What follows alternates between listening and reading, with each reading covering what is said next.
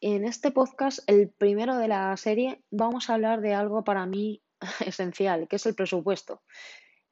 Parece que es el gran temido, el gran odiado del presupuesto, pero el momento que entendemos que es tan necesario y nos ayuda tanto a tener un control, mm, unas finanzas de cualquier tipo, empezando por las personales, sin control, no son finanzas, no son nada, porque nos vamos a dar cuenta de que no tenemos realidad, que no tenemos lo que se dice coherencia a la hora de mantener una acción. Entonces, yo prefiero estar un par de meses pasándolo un poquito mal o con el cinturón un poquito apretado antes que pasarme años dándome cuenta que lo único que he acumulado son deudas. ¿A todos nos ha pasado? Sí. Yo misma, como ejemplo, he metido muchísimo las, la pata, iba a decir las patas, pero no, bueno, también, en el tema de las finanzas personales. He tenido que aprender muchísimo y he tenido especialmente que especializarme, de verdad os lo digo, en saber qué es un presupuesto. Los presupuestos son límites que nos tenemos sí o sí que imponer.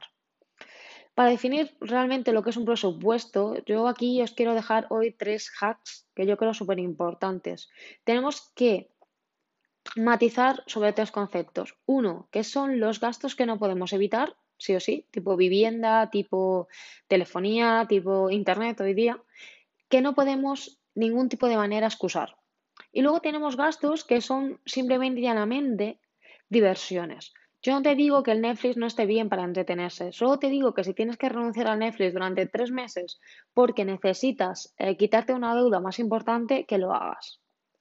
Luego el tema de que seamos justos con lo que tenemos. ¿Qué significa? Si tú cobras 1.200 euros al mes, no, no, intentes tener un estilo de vida de una persona que, que tiene como presupuesto unos 4.000 euros al mes.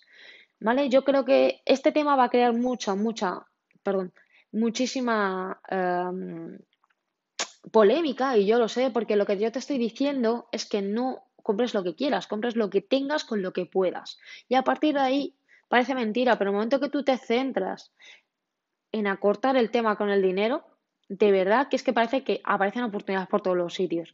Y una recomendación que te hago desde aquí es que explotes tus talentos, que busques realmente qué se te da bien y lo vendas. Y a partir de ahí crezcas en dinero, que no solamente dependas de una fuente de ingresos. Bueno, hasta aquí el podcast de hoy y espero que estos hacks os ayuden, especialmente los tres primeros que os he dicho. Presupuesto, busca tus talentos y monetízalos. Hasta la próxima.